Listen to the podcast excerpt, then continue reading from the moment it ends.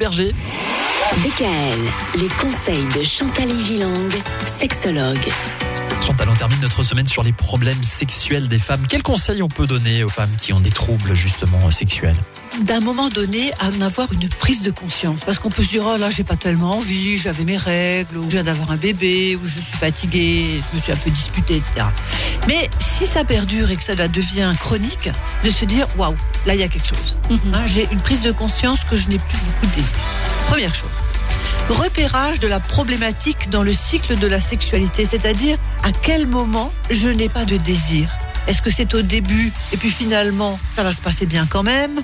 Est-ce que c'est au milieu parce que j'avais l'impression que ça allait me plaire mais je m'ennuie terriblement? Enfin voilà. Et Où ça- cela se passe-t-il? Et parce que si ça se passe au début et pas à la fin ou pas au milieu, ça change la donne? Oui, parce que si ça se passe au début et que le partenaire est suffisamment compétent pour l'émoustiller, la relation peut se faire et l'excitation peut venir.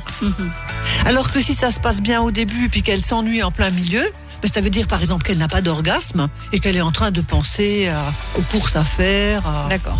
Il faut dialoguer avec le partenaire. Je dis souvent dialoguer, mais c'est quand même drôlement vrai et les gens ne dialoguent pas beaucoup. Ils ont peur de parler des choses qui fâchent.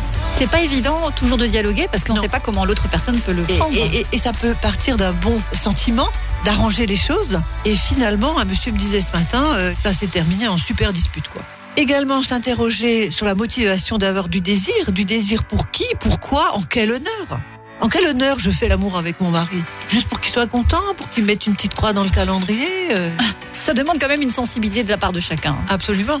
Et puis on peut faire des petits exercices individuels euh, ou en couple, de dialogue, de se parler, etc. Et j'ai envie de dire, en définitive, on ne peut se donner à l'autre que si l'on s'appartient. C'est-à-dire que si cette femme a beaucoup à faire, si elle a des enfants petits, si elle doit faire plein de choses, le ménage, le truc et machin, en plus de son travail, ben elle a envie de regarder une bonne série télévisée et puis c'est tout. Non mais je pense que Oui. c'est un des points forts Oui. de cette problématique, Oui. c'est que les femmes sont bien souvent trop débordées et elles n'ont envie à un moment de ne, Que- de penser plus à rien. Que de paix. C'est hein. ça. Et peut-être que si l'homme euh, le comprend et se met à ses côtés Oui. juste pour écouter la paix qu'elle a besoin, peut-être que du coup le désir viendrait après. Voilà donc pour les problèmes sexuels concernant les femmes la semaine prochaine.